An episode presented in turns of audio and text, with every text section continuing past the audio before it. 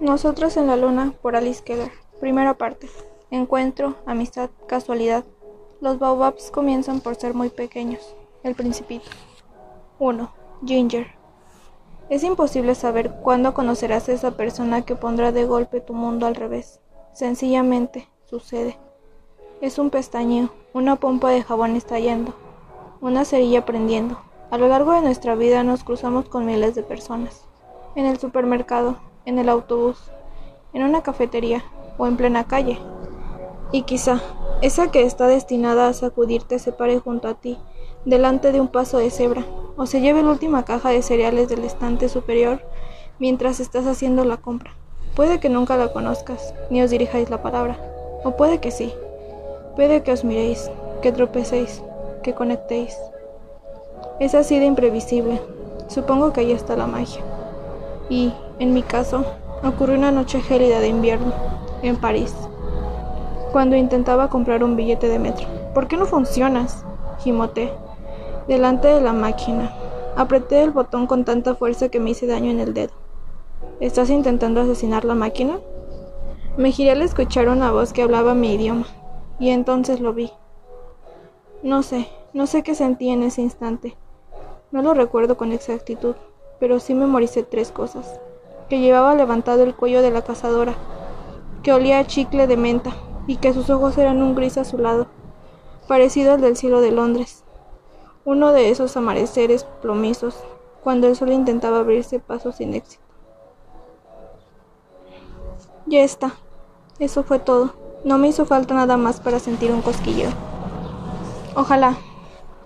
Pero de momento ella gana. No funciona. Antes tienes que seleccionar el tipo de billete. ¿Dónde?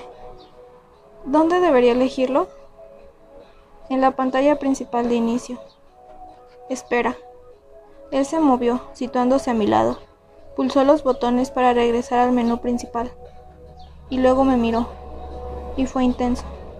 O eso sentí. Como cuando alguien te produce curiosidad sin que sepas por qué. O cuando te despierta un escalofrío inesperado. ¿A dónde quieres ir? preguntó. Pues... bueno, en realidad... Nerviosa me coloqué tras la oreja un mechón de cabello que había escapado de la coleta. ¿Al centro? ¿No lo tienes claro? Sí, no. Quiero decir, no tengo alojamiento esta noche y pensaba, ya sabes, aprovechar para conocer un poco la ciudad. ¿Qué zona me recomiendas? Apoyó un brazo en la máquina y encarnó las cejas. ¿No tienes alojamiento? Se interesó. No, He cogido el primer vuelo que salía. ¿En plan a lo loco? Sí, justo así. Eso es.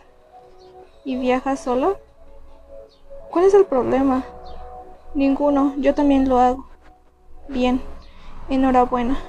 En cuanto al billete... ¿Cómo te llamas? preguntó. Ginger, ¿y tú? Rice. Tenía un acento estadounidense marcado y era tan alto que hacía que me sintiese diminuta frente a él, pero tenía algo, ese algo que a veces no podemos explicar con palabras cuando conocemos a alguien. No era porque fuese guapo, o porque me sintiese perdida en aquella ciudad a la que acababa de llegar. Era porque podía leer en él cosas. Todavía no estaba segura de si esas cosas eran buenas o malas, pero, al mirarlo, la última palabra que me venía a la mente era vacío, lo que, ironía de la vida, Después se averiguaría que era una de las cosas a las que Rice más le temía, pero en ese momento aún no lo sabía. Entonces seguíamos siendo dos extraños mirándonos a los ojos frente a una máquina de billetes de metro. ¿Tienes alguna sugerencia? Insistí. Lo vi durar, pero no apartó la vista. Una, podría enseñarte París. Vale. Antes de que esto se convierta en una situación incómoda, tengo que confesarte que acabo de dejarlo con mi novio. Y fue una relación larga. Así que no me interesa conocer a nadie ni tampoco tener uno de esos líos de una noche. Ojalá alguien me hubiese dicho lo idiota que estaba haciendo en ese momento.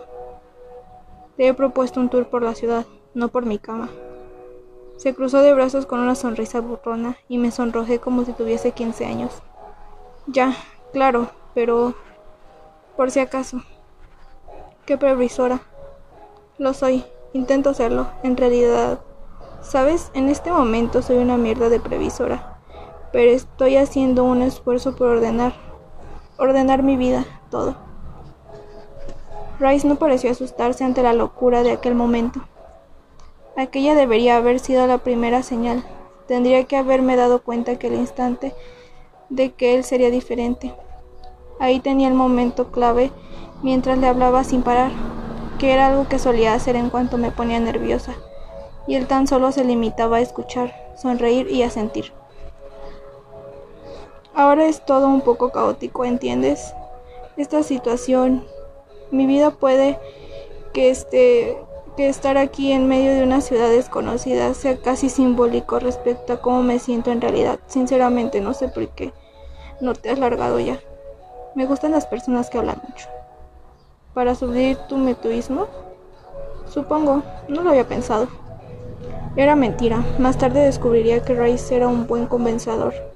De esos que siempre hacían preguntas al resto que ni se planeaba.